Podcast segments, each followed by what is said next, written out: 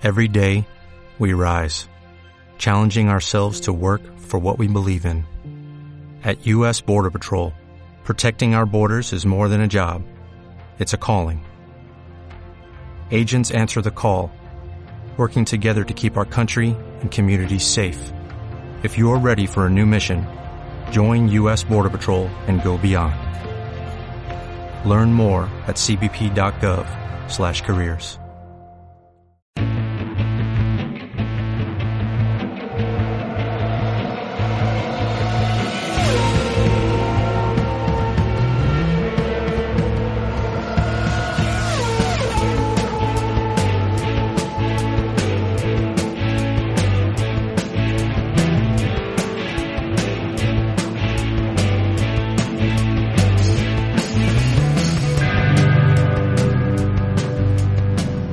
Hola, ¿qué tal gente? Muy buenos días, buenas tardes, buenas noches y sean todos bienvenidos al podcast del Squad Racing, un podcast creado por y para aficionados.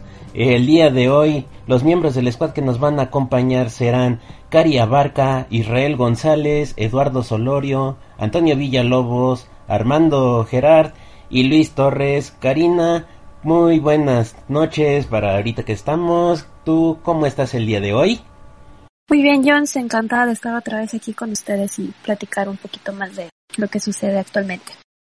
Ok, muchas gracias, Cari. Y bueno, este, vamos a empezar con lo que eh, nos habíamos quedado la semana pasada que nos lo habíamos com comentado, lo mencionamos, de que se estaba planteando hacer una carrera doble en varios circuitos, entre ellos el de Silverstone, y apenas este fin de semana ya se confirmó que el gobierno de Gran Bretaña ya dio luz verde para que se realice el doble evento en Silverstone, que obviamente tendría que ser a puerta cerrada, y después de que todos los trabajadores de cada equipo y de Liberty Media se sometan a pruebas para el coronavirus y un confinamiento de 14 días. Este, Eduardo, ¿tú qué opinas al respecto sobre que ya se haya confirmado que va a haber una carrera doble en Silverstone? Hola, ¿qué tal? Buenas noches. ¿Cómo están? En este lunes.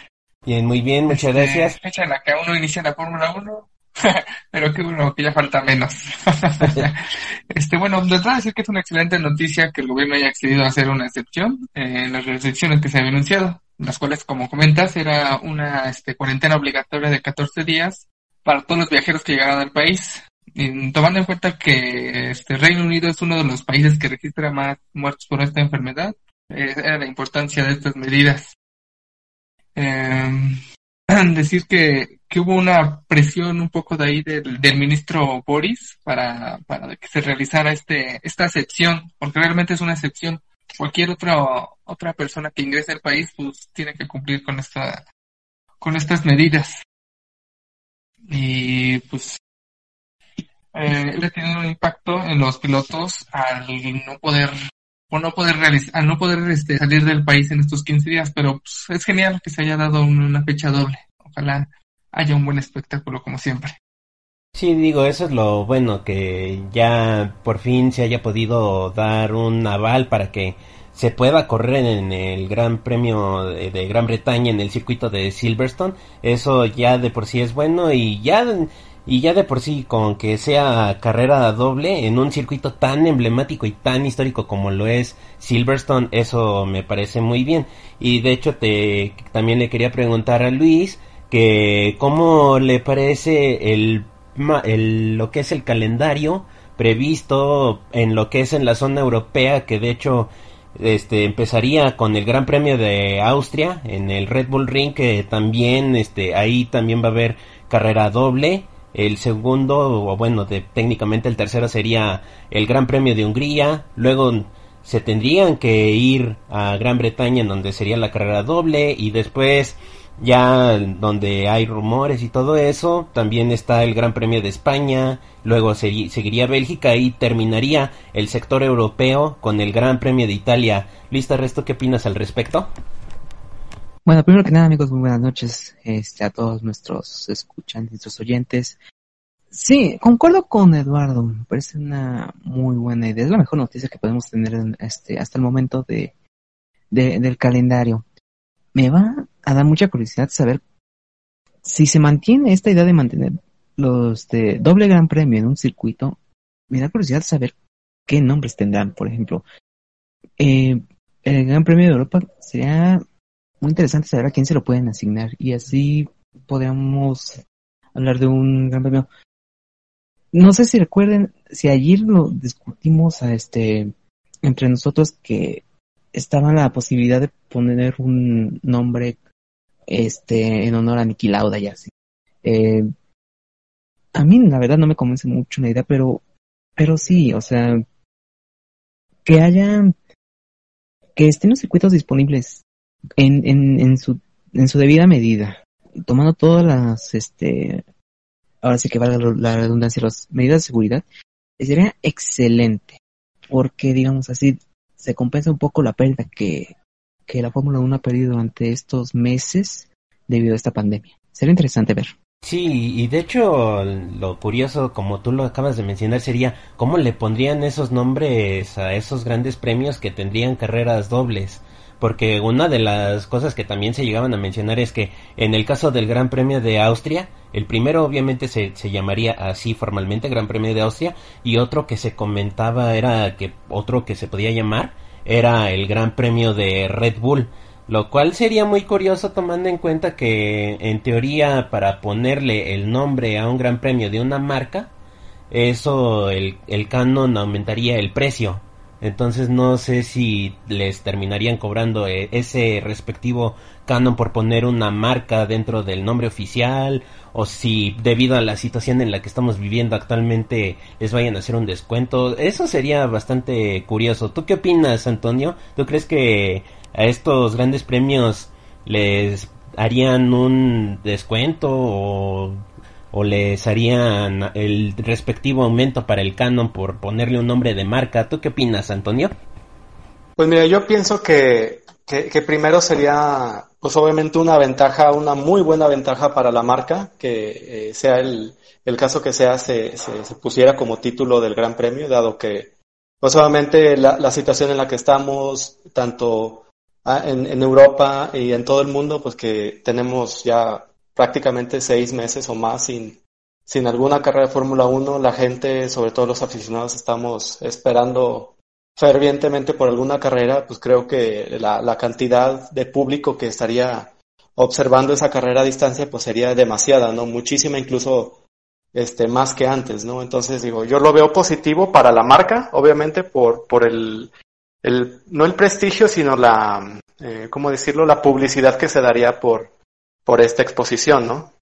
Pues sí, sí, eso no quedaría la menor duda, que sería una gran exposición para una marca si se pudiera presentar así como tal en las carreras, si hay una carrera doble y que le pongan el nombre de una marca, eso siempre se ha sabido que te da mucho a exposición ante el mundo como lo puede ser en formalmente antes de toda esta situación, ¿no? Que hay varios grandes premios que el patrocinador principal es Heineken y ahí está el nombre Heineken en todas las partes del circuito, incluso más de lo que normalmente ya tiene eh, la marca Heineken tomando en cuenta que es el patrocinador oficial de la Fórmula 1. Bueno, y entre otras noticias, otra de las cosas que se han que se han dado a conocer son estos cambios de normativa que ya se plantean para para empezar en, este año yo honestamente no lo he entendido muy bien ese tema de los recortes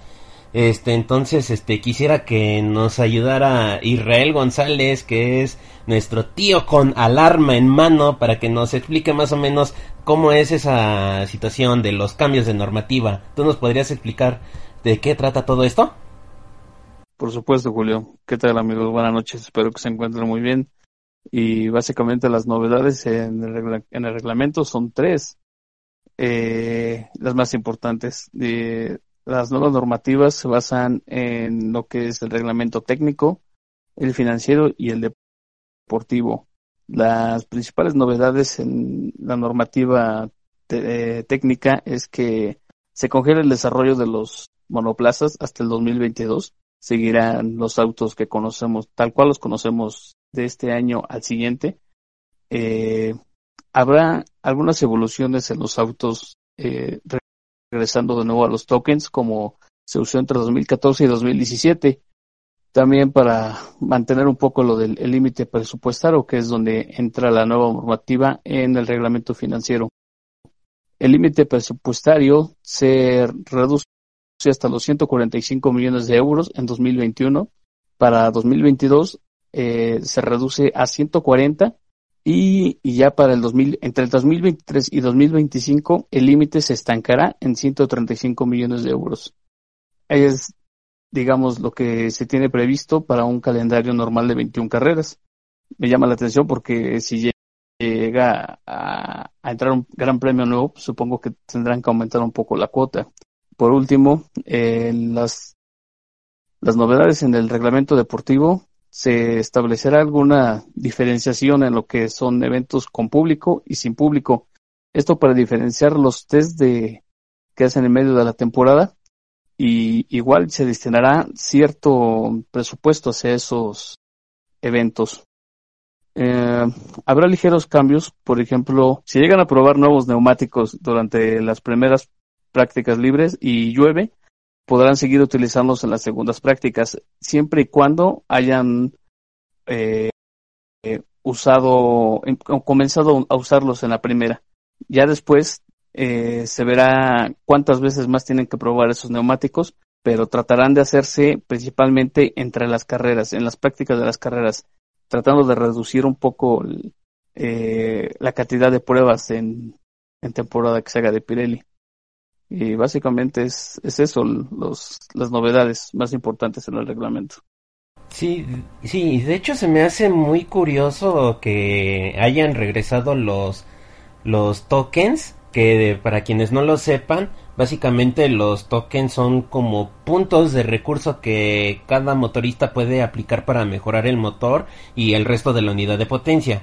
Y es y la, la cosa es que esos puntos de mejora son muy limitados, así que cada equipo, cada motorista tiene que pensar muy bien qué partes mejorar y así pues lo que busca la directiva es limitar el desarrollo acelerado de las unidades de potencia. Ejemplo, que si quieres mejorar una parte del motor de combustión interna, pues este eso te cuesta 5 tokens y, para toda la temporada nada más tienes 15. Entonces ya ahí gastaste 10. Y si quieres mejorar algo del turbo, pues eso ya te cuesta 4. Y ya nada más te quedas con 6. Y eso es básicamente lo que tratan de los tokens.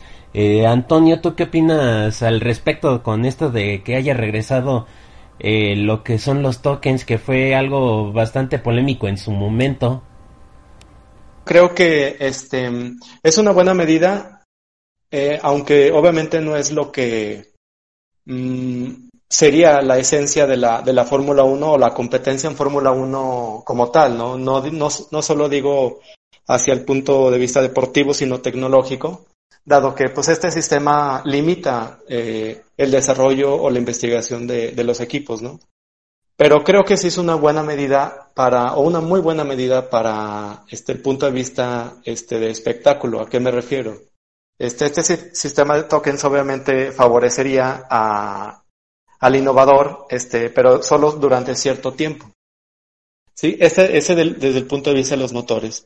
Y también en la aerodinámica también este, hay un sistema muy similar que, que van a este, empezar a utilizar, que se, que se utiliza o que se llama como o maneja unas unidades que son ATR, que son Aerodynamic Testing Restrictions, o sea, restricciones de prueba aerodinámica. Este, es una medida que, que ayuda sobre todo al, a los equipos que terminan más bajo en el campeonato. Y pues creo que obviamente eh, sería una buena sorpresa para el siguiente año eh, que nosotros o los espectadores pudiéramos ver equipos eh, que terminaron de media parrilla o hacia abajo mejorar un poco año pues creo que esto sería, o desde mi punto de vista, una muy buena medida para, para la competencia.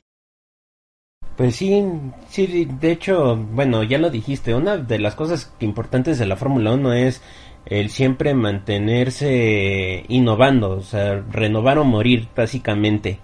Y pues el hecho de que sí tengan que aplicar todas estas restricciones ante una situación tan diferente a como estábamos pasando los años anteriores, pues sí, ahora sí que no pues, se puede entender más o menos por las razones en las que tienen que aplicar esto. Tú, Cari, ¿qué opinas al respecto sobre estas restricciones que se han aplicado para mantener lo que es la Fórmula 1 a flote ante esta situación?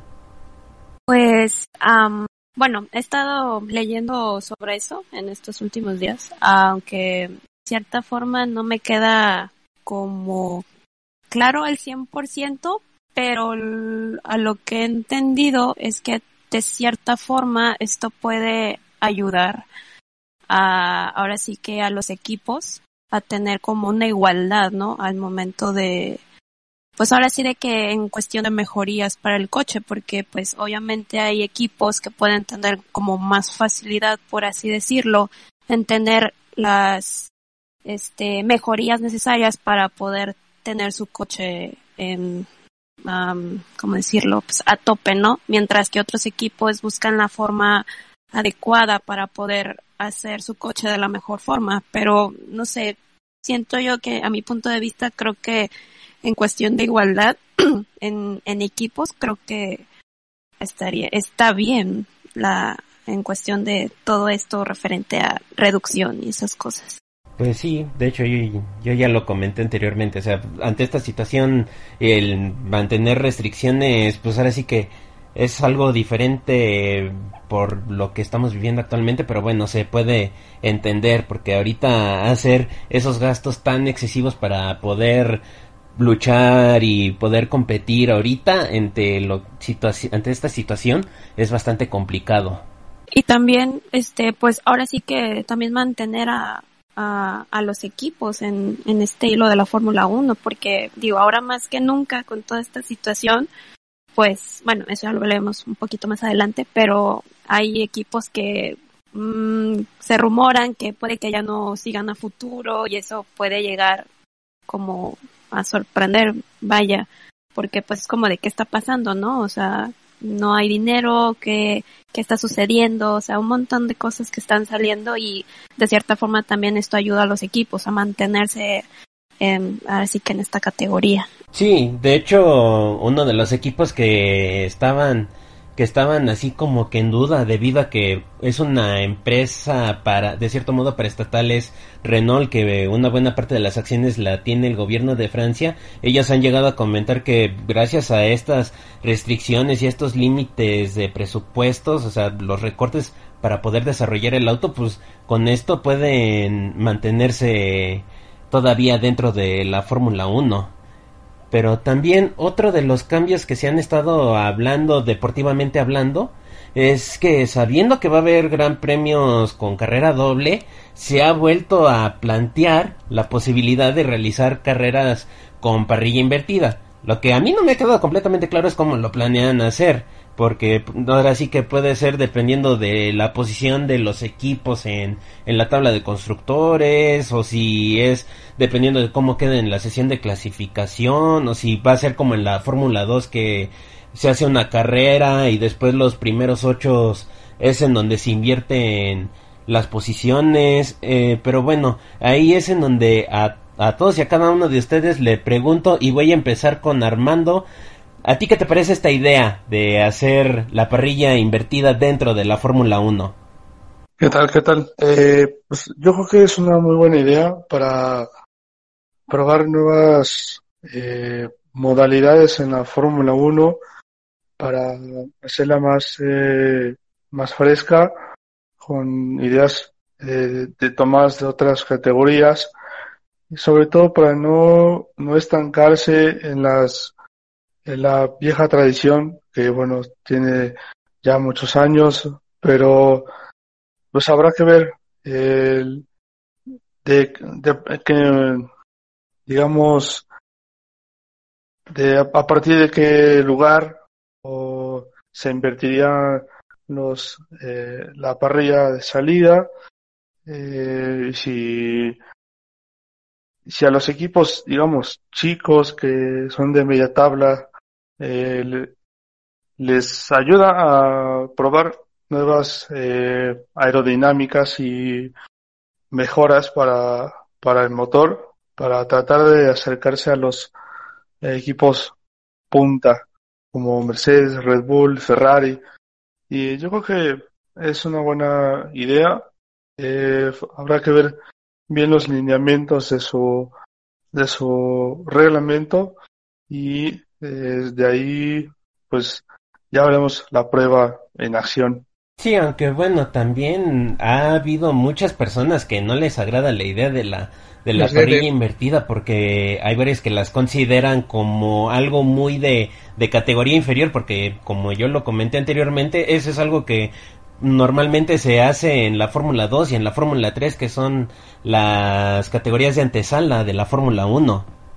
Sí, sí, sí, claro. Este sería como ver la F2 o F3 y la Fórmula 1 también adoptaría esa esa esa digamos regla, pero yo lo veo con el público. ¿Qué tanto lo disfrutaría el público eh, que igual no es tan aficionado, que apenas está entrando a este mundo de la Fórmula 1 y pues igual les, les gusta mucho porque pueden ser fans de Renault o McLaren que están en desarrollo y que nos vean arrancar en las primeras posiciones, eh, pues nos va a hacer muy felices.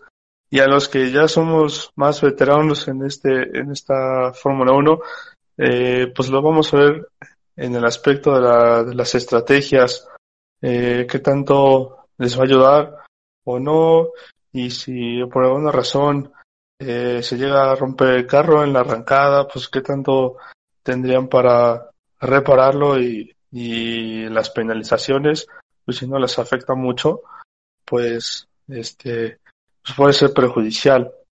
Pues habrá que habrá que ver la, la, la prueba y de ahí pues adelante. O sea que básicamente solo el tiempo lo, lo dirá si puede ser bueno o, mala idea. Ok, y ahora vamos con, con Luis y te hago la misma pregunta. ¿Tú qué opinas al respecto sobre este probable parrilla invertida dentro de la Fórmula 1? Bueno, eh, la primera impresión de cualquier persona sobre la parrilla invertida sería, pues, wow, qué novedoso, qué es, es algo nunca antes visto, qué vanguardista. Pero no sé, cuando me hablan de parrillas invertidas, a mí se me viene a la mente, no sé si te acuerdas tú, Julio, de la A1GP, que tenía, tenía, dos carreras, la sprint y la feature.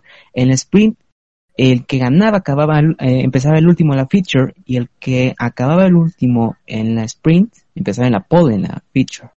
No sé, a mí no me convence tanto porque más que nada por las problemáticas que pueden generar los pilotos coleros en, en a, la, hora del arranque. Pero si como dices tú, si piensan aplicarla como en la GP3 de invertir los ¿qué son los ocho primeros o los diez primeros? Sí, son los ocho primeros. Sí, de invertir los ocho primeros, este, para la segunda carrera sería interesante ver porque esto podría darle más eh, más podría ah, este, asignar más actores a los a los eh, equipos y pilotos en, en, en disputa por el campeonato. Eh, y eso puede puede eh, digamos aportar un poco más de espectáculo a, a los a, las carreras pero no sé. Sí estoy sí me convence el hecho de, de invertir a los primeros 10 eh, Obviamente si, si es a la parrilla entera sería muy descabellado, pero hay que hacer, digamos, si esto en la GP3 sí y en la GP2 sí, eh, sí, atrae, claro, no, no le verían malo de por en la Fórmula 1 se, debería, se debería de probar. Sí, aunque bueno, este, el, el, hecho de que lo hagan en la Fórmula 2 y en la Fórmula 3 es que ellos lo hacen en un plan de desarrollo porque con eso los pilotos, lo que buscan los de Fórmula 3 y Fórmula 2 es este que los pilotos que por lo general son punteros, que siempre están en las primeras posiciones, aprendan a desarrollar las habilidades de adelantamiento considerando que los autos en Fórmula 3 y Fórmula 2 son prácticamente los mismos. Sí. Y de hecho también eh, algo que no se me olvidó mencionar fue el hecho de que uno de los equipos que se ha mostrado claramente en contra es Mercedes. Ha sido ha sido Mercedes. ¿Tú crees que tengan alguna especie de miedo de perder posiciones o de perder puntos o algo por el estilo? Tomando en cuenta el equipo poderoso que son. Es que exactamente, es eso lo que, lo que acabas de decir. Es un equipo poderoso. Eso implica a, hacer una buena carrera, no importa si salgas del pit lane. O sea, miedo no deberían temer, es más, deberían aventurarse a hacer eso. Sí, de, hecho ha habido algunos grandes premios en donde por alguna razón han tenido que, que arrancar desde atrás y ya no solo Mercedes, o sea, hasta un equipo como lo es Red Bull que es sí está dentro del top 3 de los de los equipos de Fórmula 1, pero no tiene el mismo nivel que el Mercedes, hasta ellos han logrado la gran hazaña de que arrancan en las últimas posiciones y terminan llegando al podio. Sí, eso es lo que digo, porque ¿por qué deberían temer? Si, hay, si, si los equipos top han hecho cosas más increíbles que, que eso. Pues sí. Este, y bueno, ahora le hago la misma pregunta de lo que opina al respecto Eduardo. ¿Tú qué opinas sobre esta opción que se ha replanteado de hacer una parrilla invertida en la Fórmula 1? Habla de parrilla invertida, Williams, ah caray, eso me interesa. no, pues yo creo que creo que es un, buen experimento, pero solo debería quedarse en eso, porque es la máxima categoría, es la Fórmula 1. Y yo creo que como libre intermedia, si el gringo, pues no sé, NASCAR, si no hay 10 accidentes, 5 safety cars, no es una buena carrera para ellos. Entonces yo creo que lo que quieren es eso, es meterle, meterle más jiribilla a lo que ya tiene, pero pues los más puristas como que sí, sí ¿para qué le mueves si funciona algo así, no? No, no lo veo necesario. Bueno, en categorías de promoción sí, pero en este caso, al ver tanta desigualdad, no, no tanta, bueno, a ver, ligeras desigualdades no es lo mismo. No lo veo apto para, para la categoría. A ver qué pasa. Entonces tú te consideras un purista, o sea, tú de plano no, no te agrada la idea de que se haga la parrilla invertida. No, ya, han hecho varios experimentos y al final regresamos casi a lo mismo, ¿no? Si acaso una, una podría ser, no sé, como la Fórmula E, pero pues es casi lo mismo, son casi autos similares, entonces pues no, no le veo el caso. ¿Para qué le, para qué le mueves algo que ya funciona? Híjole, bueno, ahora sí que cada quien tiene su, tiene su opinión, tiene su diferente punto de vista. Y tú, Antonio, tú igual te consideras un purista, tú estás en contra de, de que se haga una parrilla invertida o tú estás de acuerdo con que se pueda hacer esa parrilla invertida. ¿Tú qué opinas, Antonio? Yo me considero más bien un, purista porque creo que la solución para este, los equipos de, de menor recurso está precisamente en el tema que acabamos de cerrar, que es la normativa. Sí, entonces creo que el aprovechamiento de esa normativa, los recursos, sobre todo intelectuales que deben de, lo, perdón, son los recursos intelectuales los que deben de aprovechar para, para poder lograr una mejor posición, es decir, desarrollo, investigación, pruebas, eh, mejores ingenieros, este, etcétera, ¿no? No creo que sea la solución para la, la competencia en, en Fórmula 1 actual, este, y, y sí, o sea, lo mencionaban anteriormente de que este sistema de parrilla invertida se da en, en categorías de, de, especificación, ¿no? De mismo chasis, este, mismos motores, mismas llantas, bueno, que es el caso de Fórmula 1. Pero finalmente no, no, no va más allá, desde mi punto de vista. Creo que, que, que no es lo mejor ahorita para la Fórmula 1. Creo que hay problemas más, este, más fuertes. Sí, digo, sí hay problemas más fuertes, pero digo, ahora sí que estamos en, en una situación bastante rara, bastante drástica, entonces tú de plano no, no, no verías la opción de que se aplique el lema ante situaciones drásticas, medidas drásticas, como lo es este caso de la parrilla invertida. Es eso, otra, como otra postura también interesante, no digo que no, digo, estará abierto, obviamente. Creo que muchos coincidimos en, no, o sea, lo que necesitamos ahorita es ver los coches en la pista, sea la condición en que sea, ¿no? Lo, vería así como, solo como un experimento para, para visualizar. Sí, digo, digo, ante esto de que hay grandes premios en donde va a haber carreras dobles, eh, digo, ahí por eso se surgió esta posibilidad de que en donde sea la segunda carrera se pueda suscitar la parrilla invertida. Y bueno, ¿tú qué opinas, Cari? ¿Tú estás de acuerdo? ¿Tú no ves eh, muy bien que se haga la parrilla invertida?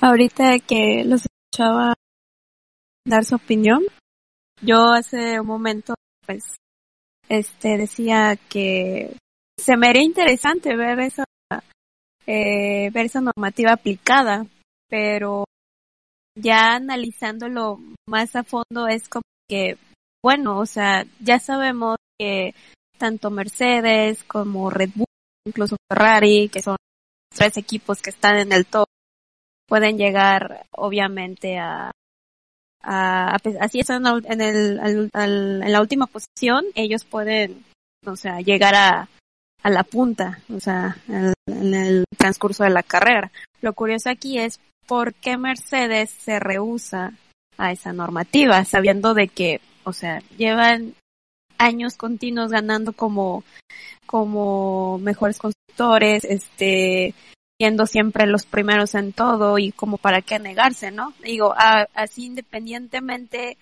sea una, un experimento o si lo lleguen a aplicar, digo, ¿para qué negarse? Digo, de todas maneras, mm, un claro ejemplo, pongámosle Verstappen, o sea, Verstappen, o sea, ha salido en los últimos lugares, ha remontado de manera bestial las posiciones es como de, o sea, queda bastante evidente quiénes ahí van a ser como que los mejores, así estén en, el en la última posición.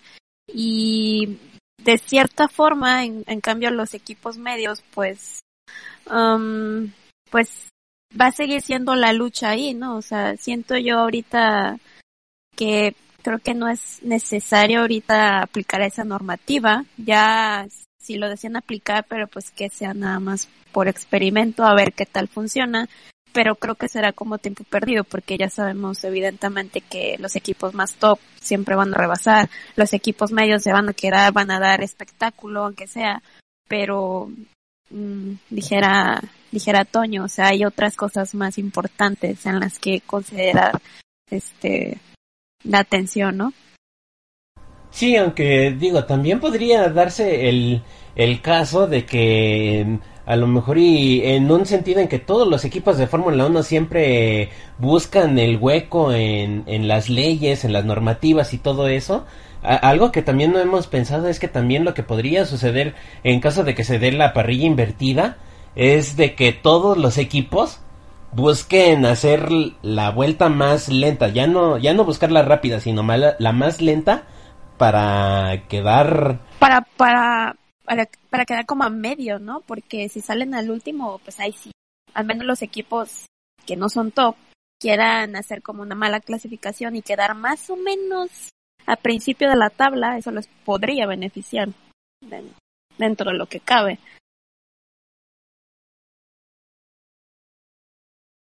Sí, también se, sí, que eso se dé más o menos, pero Ahora sí que todo se... en esa clasificación del Gran Premio de Italia del año pasado, todo lo, que estaban buscando los equipos era buscar rebufo de los demás, o sea, de, de cualquiera que estuviera delante. Y por eso se tardaron mucho, pero en este caso ahora sí que los veríamos más o menos igual, pero ahora sí que ahí medio pisándole tantito el acelerador y siempre en primera o algo por el estilo se podría dar el caso. Más que nada porque hay juegos en punto. Nadie va a querer salir. Pues sí, ahora sí que, ahora sí que, ahora sí que todos sabemos que los equipos de Fórmula 1 son muy políticos y siempre van a buscar la forma de, de quedarse con la, con el peso más grande del pastel, por así decirlo. Y bueno, ya el único que queda por preguntarle sobre su opinión es Israel. Israel, ¿tú qué opinas al respecto sobre la probable parrilla invertida de Fórmula 1? Solo para aclarar un poco el tema de las posiciones, sería eh, según como lo plantean, del top 10 se invertirían los lugares de cómo van los equipos en el, los, pilotos en el campeonato. Es decir, eh, los que arrancarían normalmente en los primeros lugares serían los McLaren, los Renault, los mm, Racing Point. Imagínense ese, esa parrilla, cómo, cómo arrancaría la mini carrera. Duraría media hora, se supone. Y de ahí es una carrera sprint, obviamente sin cambiar obligatoriamente las llantas. A mí me parece una, una idea interesante. Me da curiosidad de, de verla y tengo la impresión de que funcionaría mejor en algunos circuitos que en otros. Para mí, estaría bien, por ejemplo, que se aplicara en circuitos donde es más difícil rebasar, como en Mónaco, como en Sochi, en donde es más complicado eh, eh, sí, o sea, superar las posiciones es más arriesgado, se vería más acción, pero deportivamente creo que no sería justo. Ok, pues sí, así como lo, como tú lo planteaste, sí sería, sería algo interesante de ver, porque digo, no es lo mismo correr en Mónaco, que sabemos que es un circuito completamente estrecho para los autos actuales, las medidas actuales que tiene un Fórmula 1. Digo, lo hemos visto en varias carreras más recientes que rebasar es prácticamente aventarse a lo loco, casi casi. Entonces, eso haría la carrera bastante interesante, aunque también por otro lado podría ser más peligrosa, tomando en cuenta que Mónaco es, es Mónaco, todos sabemos la historia que hay detrás de Mónaco. Sí, y contrariamente en los circuitos donde hay largas rectas, no luciría mucho la regla, porque obviamente ahí los pilotos que tengan buena velocidad de punta o, eh, y, mejor aceleración serían los que rápidamente eh, recuperarían posiciones. Entonces, es como plantear más que nada en qué circuitos podría funcionar mejor. Yo creo que puede haber mejores soluciones para emparejar a los a los pilotos eh, algunas opciones, por ejemplo, como se manejan en el WEC, de usar el peso extra para emparejar un poco los niveles entre, por ejemplo, al, piloto que haga la pole position, que se le ponga un, un sobrepeso de unos 5 kilogramos extras para ver qué tanto podría bajar el rendimiento en el vuelta por vuelta. Eso sería otra opción, digamos, sin tanto... Sí, sin tanta eh, complicación de de normativa y de hacer cálculos, porque también para el espectador ver este lo que es este la inversión de parrillas y o sea, dependiendo de cómo se tiene que hacer, pues sí sería bastante complicado. Ya de por sí para hay varios que comentan que para ser un aficionado actual de la Fórmula 1 tienes que ser muy técnico para conocer todo el reglamento. Sí, a fin de cuentas, pues la idea es esa, atraer más eh, aficionados. Entonces, yo creo que sería mejor eh, hacer reglas más claras, menos complicadas. y para el sistema de clasificación, a mí el de Fórmula 1 es perfecto. Si acaso eh, se me hace un poquito más eh, emocionante el que maneja la, la Fórmula E, que es el top 5 a hacer una sola vuelta, a vuelta rápida y quien haga su mejor vuelta. Pero en la Fórmula 1, por el otro lado, pues los tienes ahí todos juntos eh, que a fin de cuentas te van tomando su distancia, no se pueden rebasar, pero no sé, es algo que yo yo no personalmente no, no preferiría cambiar. Yo lo vería algo como algo extra, que se haga eh, en lugar de una práctica extra el, el sábado temprano, mejor que se haga esa mini carrera y después que sea que, que, al ganador obviamente pues le van a dar algunos puntos y aparte que se haga, siga siendo la clasificación normal. Esa será mi idea. Ok, digo, así como lo, lo planteas, no está nada mal. Y obviamente la carrera del domingo, la carrera Ah, sí, bueno, eh, eh, eso ya, eso ya es un punto y aparte. Ese sí, sí, yo creo que todos quisiéramos que eso no lo tocaran, por favor. Así está re bien, muchas gracias. Y, y bueno, este, entonces, sí he visto que hay uno que otro que está en favor, varios en contra, unos que, que están dudosos o bueno, este plantean su, su idea para, para poder realizar esta parrilla invertida, pues yo en lo personal, yo digo que ante una situación normal, como lo estábamos el año pasado, yo le hubiera dado un rotundo no a la parrilla invertida. Pero bueno, estamos en el año 2020, un año completamente lleno de locuras, el año más loco para la era actual. Así que si para mí... Y en donde todo puede En donde todo puede... todo puede pasar. Así que yo ya falta.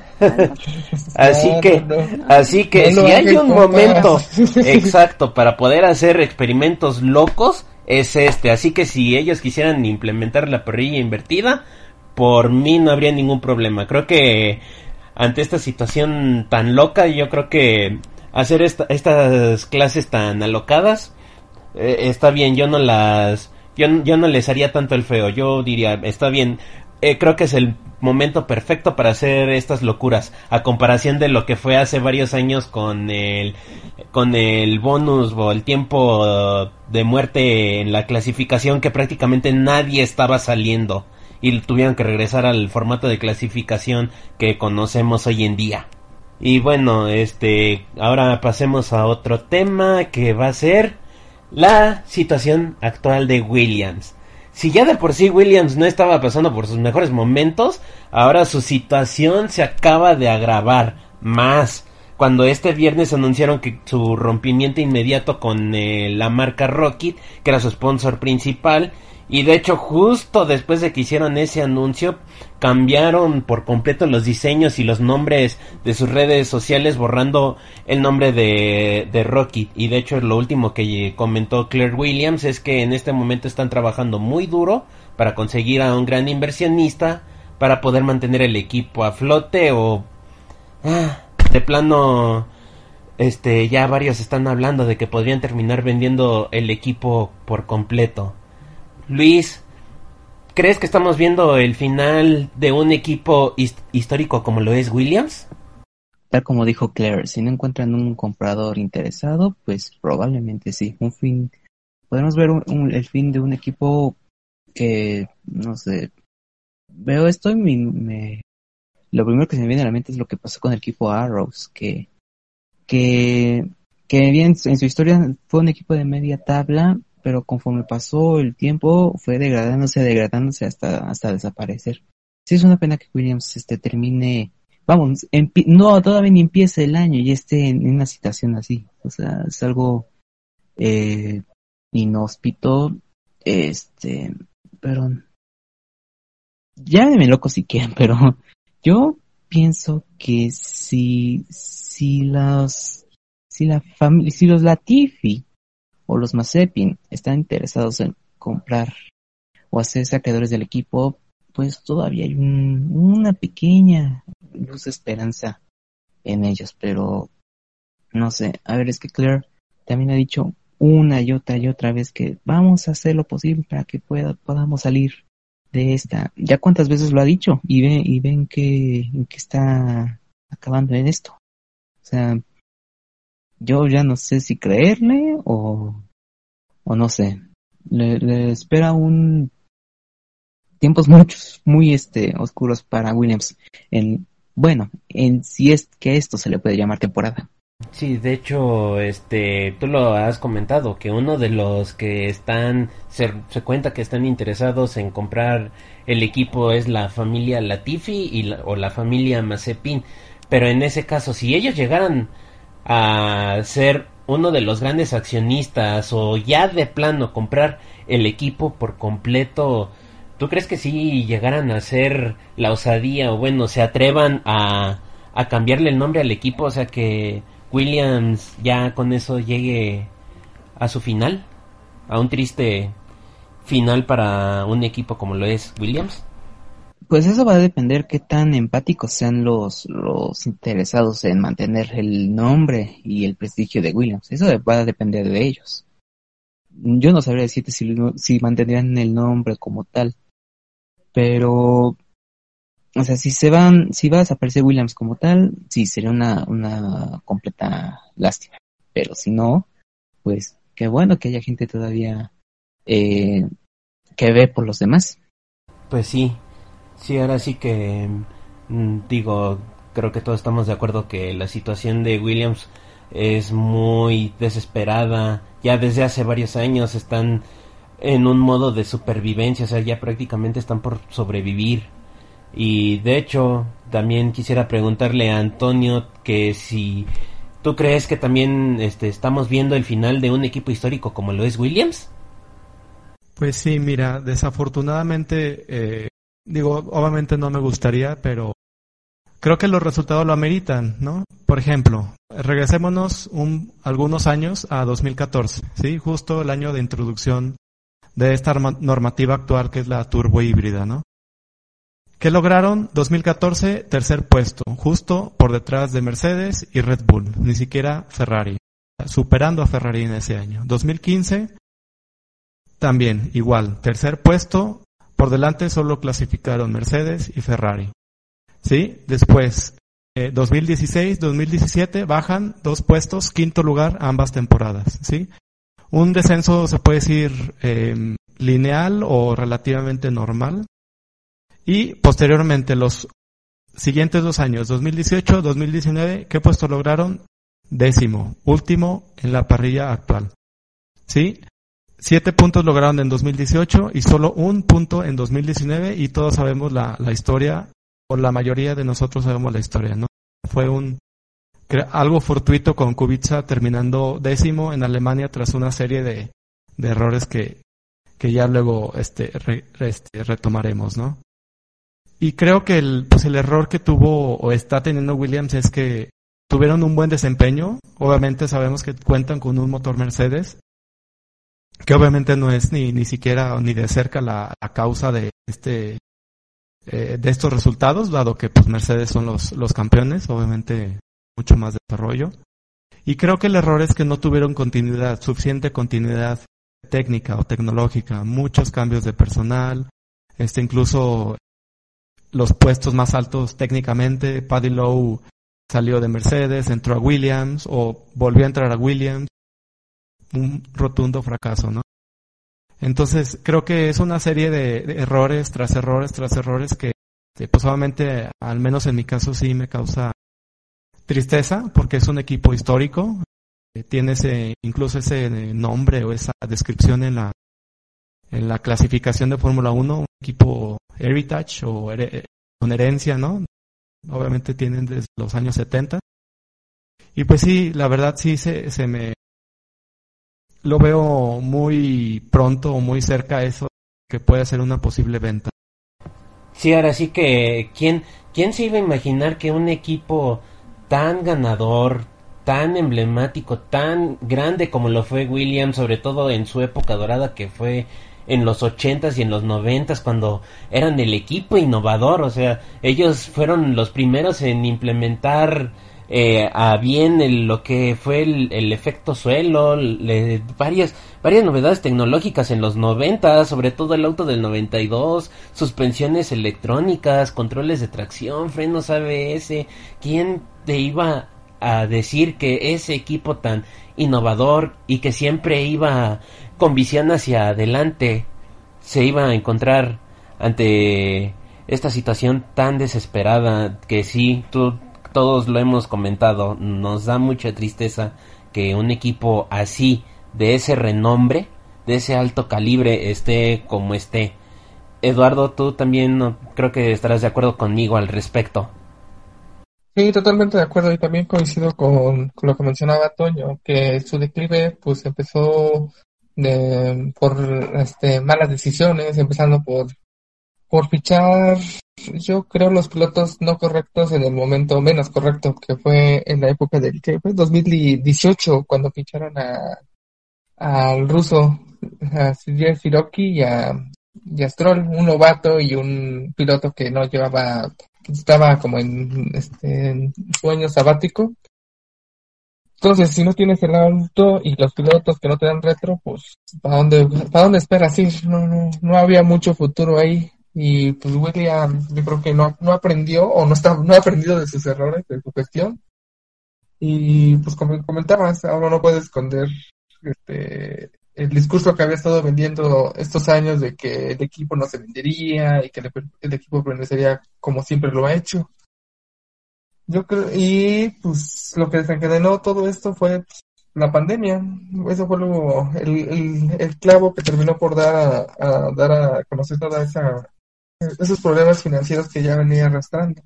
Entonces, pues esperemos, esperamos que se recupere y en que encuentren el inversionista. Luis también mencionaba algo de que los Latifi podrían podrían comprar el equipo. Eh, estaba leyendo hace rato un artículo que los Latifi incluso le han prestado dinero a Williams para pues para pues, seguir corriendo. Entonces, pues a ver a ver quién quién se anima a tomar esa batuta de Williams.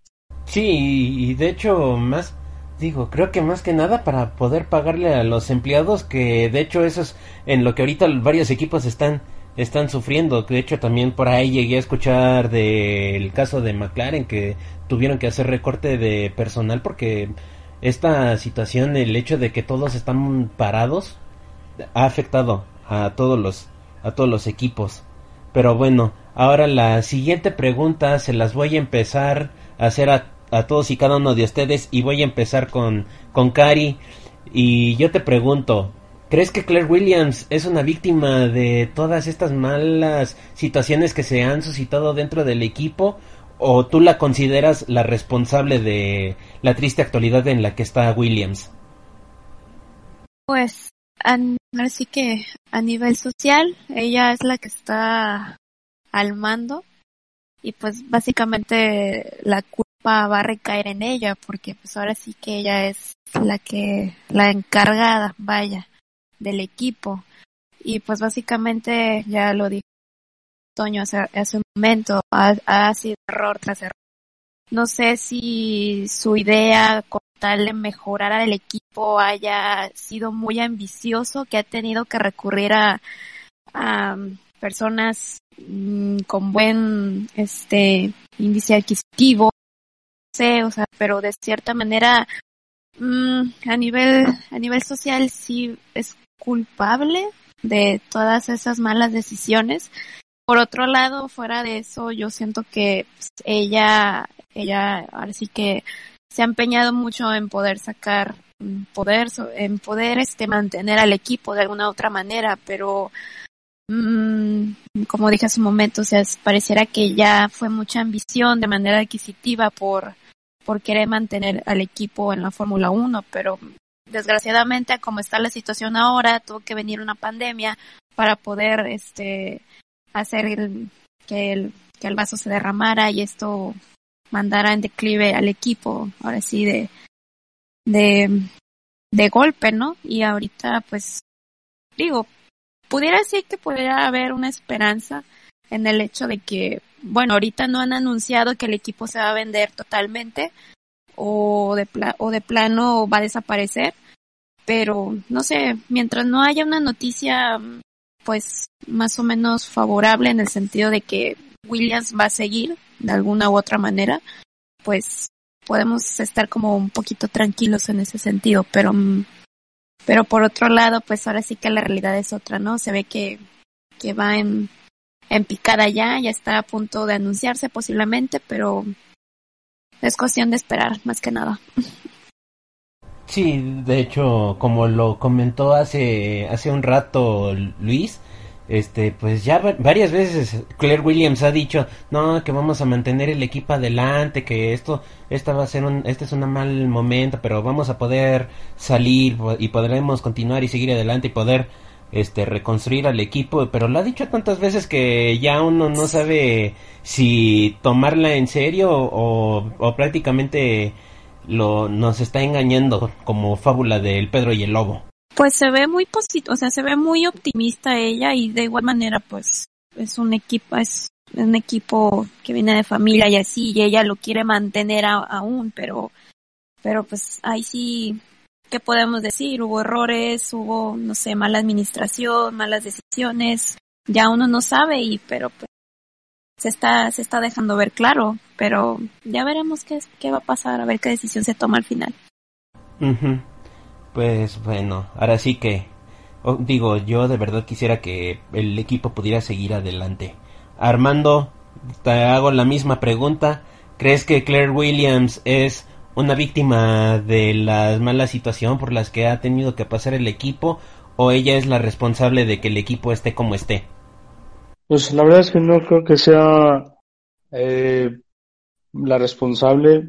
Es lo que es cierto es que se ha tomado malas decisiones en cuanto a, a la a fichar eh, pilotos novatos eh, y no uno experimentado que te pudiera generar eh, más dinero, más ventas en, pues, en souvenirs, en, en, lo que puedas vender, en esa, ya que en la situación de Williams, pues en lo que te pueda generar dinero es, es bienvenido. Y eh, pues sí contrataron a Kubica y todo, pero ya es un piloto que no te puede, aunque es experimentado, no, no te genera tanta, pues digamos, atracción al equipo, eh, no te, pues no te puede generar ya mucho resultado y yo que, ah, como yo lo veo, podrían haber eh, contratado a alguien más experimentado que le pudiera dar mejores resultados. Viendo carreras de antes, eh, hace unos dos, tres años, eh, pues la verdad es que Williams no estaba mal. En la época cuando Bottas estaba en Williams, era piloto número uno, Williams la verdad es que se veía muy bien, se veía competitivo, eh, tenía buen sponsor, tenía presupuesto, pero desafortunadamente se han tomado malas decisiones que le han llevado a la, a la, a la, quiebra. Y yo, yo la verdad es que es, es por el romanticismo al equipo y por su historia eh, me mantengo positivo de que un inversor eh, importante llegue y le dé le dé esa inyección de vida a Williams, pues traiga mejores, no sé, como consejeros para Claire. Yo creo que pues la veo sola en el equipo, como que ella no hay alguien que le diga en el oído, oye, eso está mal, oye, eso está, eso no nos va a generar, este, mejor otro piloto, mejor otro patrocinador, mejor, este, espérate, o sea, la veo, sí como la víctima y sola.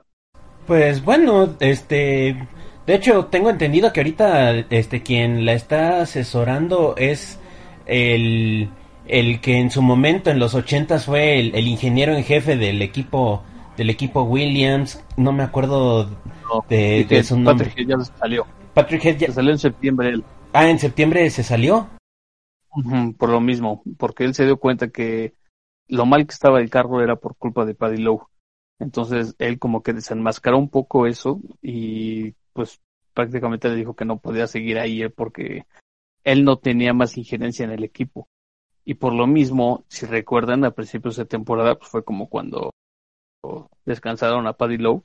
Y ya después fue cuando llegó Patrick Head, revisó qué había hecho, analizó. Y ya cuando decidió que estaba no tocando el fondo a Williams, dijo, pues ahí nos vemos. Y sí, la verdad es, es, es, es triste porque, pues para la historia del equipo, para pues los buenos momentos que nos dio, como dicen en los 90 y eso, y verlo así tocando el fondo, pues es difícil. Yo en la mañana escuchaba a Clay Williams hablando en, en Sky One. Hablaba principalmente de que se dio a conocer esta noticia es porque está llamando inversores, no porque esté el equipo en venta, según ella. Pero, pues, todo, todo depende de cómo se verá esta temporada el equipo. Yo creo que, que Claire no ve las, no, no está viendo, eh, la, no está viendo la situación tal como es. Eh, Williams necesita ponerse a la venta completamente, necesita eh, que un inversor, no un inversor, un comprador eh, importante le diga compre al 100% el equipo y ya él dirá, él dirá, claro, es que, mira, la verdad es que no estás viendo la situación como de verdad, de verdad está, este, imagínate si Williams no, no pudiera correr la, la temporada que va a empezar, ahí se acaba. Y, y todavía está diciendo, es que necesitamos inversores, es que no, todavía no está en la venta. Claire necesita salir a la luz y decir, ¿saben qué? El equipo está a la venta, a la venta, pues vénganse todos, escuchamos ofertas y el mayor mayor, se vende el mayor postor. Porque es, es, eh, es mi manera de ver eh, cómo está Claire ahorita y de que yo, yo la siento que está tratando de, de ella eh, claro, lleva al equipo en sus, en sus hombros, pero necesita eh, ponerse las pilas y dejar no al inversor, sino al comprador completo.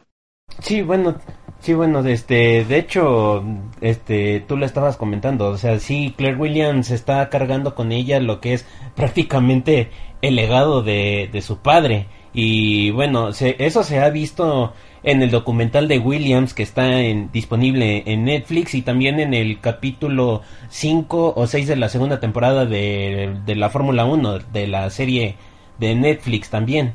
Este que sí se ve que ella se trata de esforzar lo máximo, pero pero aún así, o sea, quieras o no no se ha este visto claramente que ella vea la la triste y cruda realidad por la que está pasando el equipo. Entonces, este, si llega a haber un comprador que compre el equipo al 100%, este, yo, ¿ustedes creen que podría que ese comprador saque de plano a Claire Williams para poder reestructurar al equipo? Es que el equipo no está en venta. O sea, ella ha puesto nada más el anuncio de que solicitan inversores.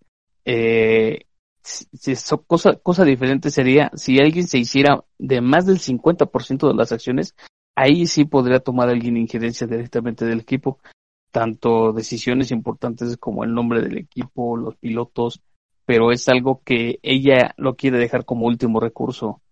Eh, eh más bien es lo que ella dijo, es, es, lo dejó claro en la, en la entrevista en la mañana, es lo que yo interpreto.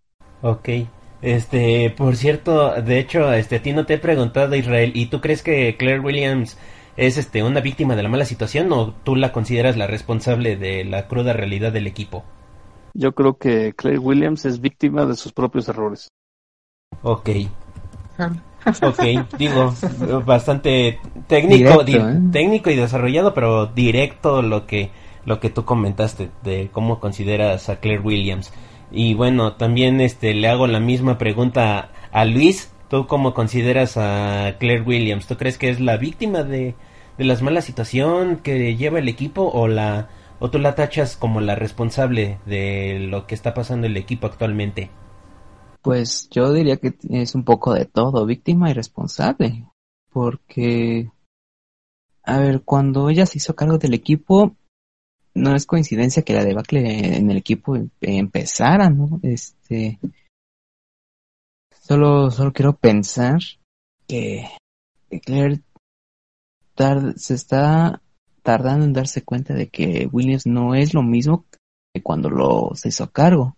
Pues bueno, así que pues bueno, este técnicamente hablando ella empezó a meterse en la zona directiva del equipo a partir del 2012 y 2012 no fue no fue un mal año para ella. 2012 más o menos fue bien. Ya después, cuando entró la era turbo híbrida, fue como lo habían comentado antes, fue la época fuerte de, de Williams, que estaban, eran los mejores del resto prácticamente. Y ya después eso se quedó estancado y se fue a, a, pique prácticamente.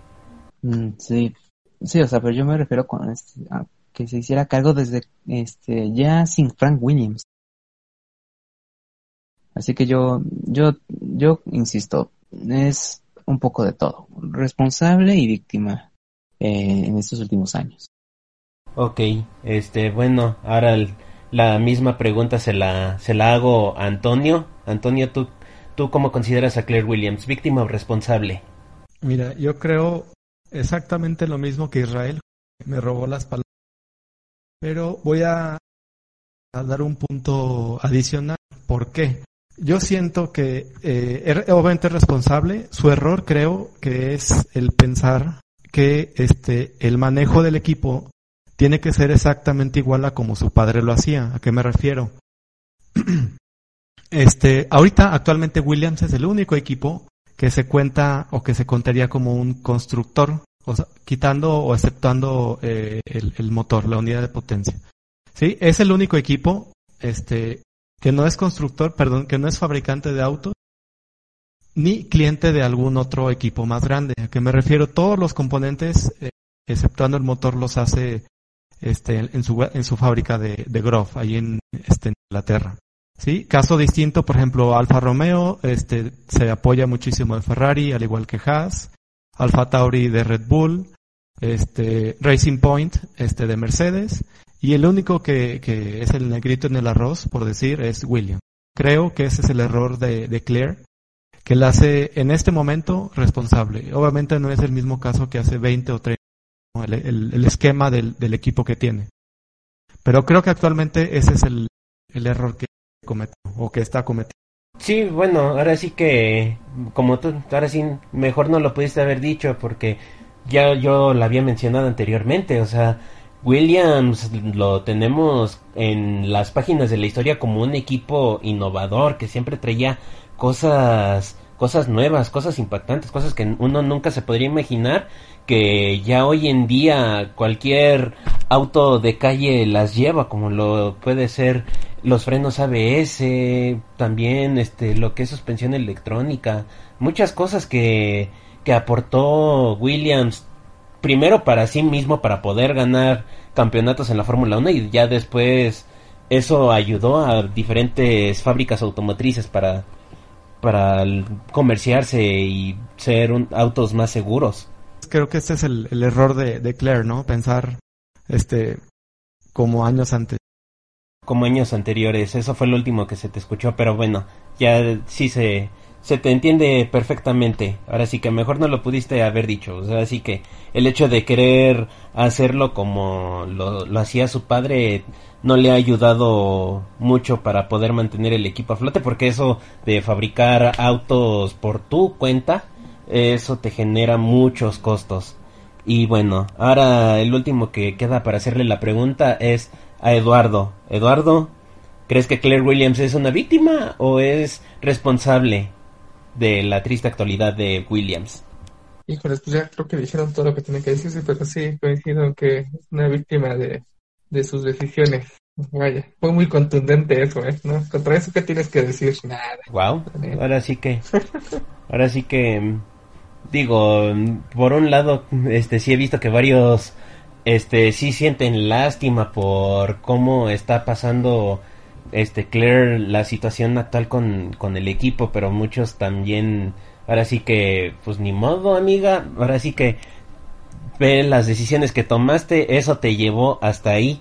Y bueno, yo no puedo este a, aumentarle nada, creo que yo también estoy de acuerdo con muchos de ustedes al respecto de que ahora sí que con las decisiones que tomó, eh, ahora sí que ella hizo que todas esas todas todas esas consecuencias llegaran hasta ahí.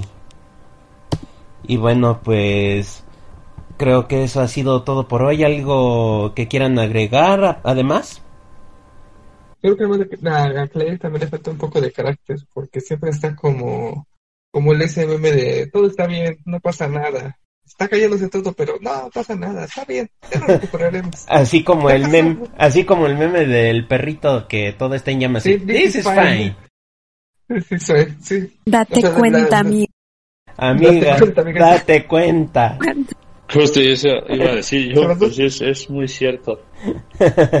pues bueno. Es que las dos temporadas que han pasado de Drive to Survive es una copia idéntica así de, ah, sí, Sí, pasa es- esto, es- pero es no el pasa reciclaje, nada, el ya lo reciclaje. resolveremos en el camino. Ah, no pasa Y nada, a- ya se fue este. Y atrás el Ajá. caos.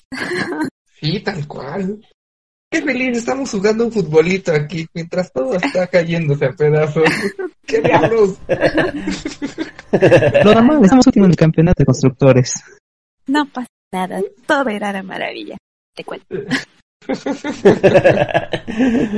No. bueno. Sí, es como cuando McLaren estaba en las primeras, eh, en, los- en el primer año de, de Honda, en la nueva era híbrida, pues es- Ándale. estaba muy mal y hasta que se dieron cuenta de que Honda no, iba a resultar nada bueno y pues ya se cambió a Renault y ahora pues han tenido mejores resultados y creo que ya pueden por lo menos aspirar a, a pelear en los puestos de arriba, no en el top 3, pero digamos un poquito más, más abajo. Manten, mantenerse como el mejor del resto. Exacto.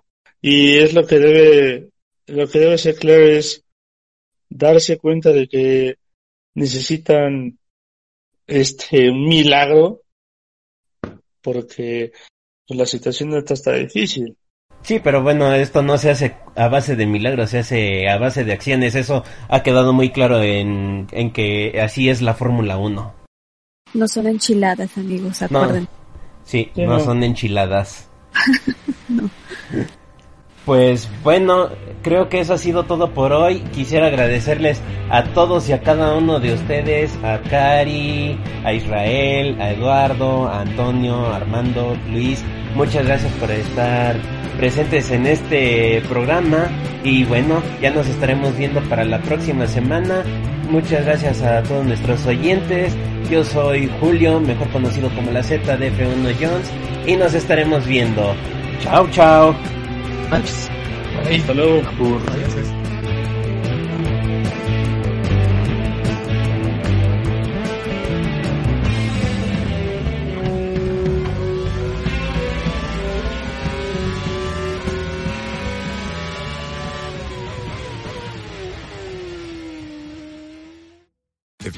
401k, you're not getting the most for retirement. Wait, what? Add a Robinhood IRA on top, then they'll boost it by 3%. You can do that? And if you transfer in any retirement account, you get 3% on top of that. Is there a limit to the match? No limit. Robinhood Gold gets you the biggest contribution match of any IRA on the market. Sign up for Robinhood Gold at Robinhood.com slash boost by April 30th. Subscription fees apply. Investing involves risk. 3% match requires gold for one year from first match. Must keep IRA for five years. Match on transfers subject to additional terms and conditions. Robinhood Financial LLC member SIPC.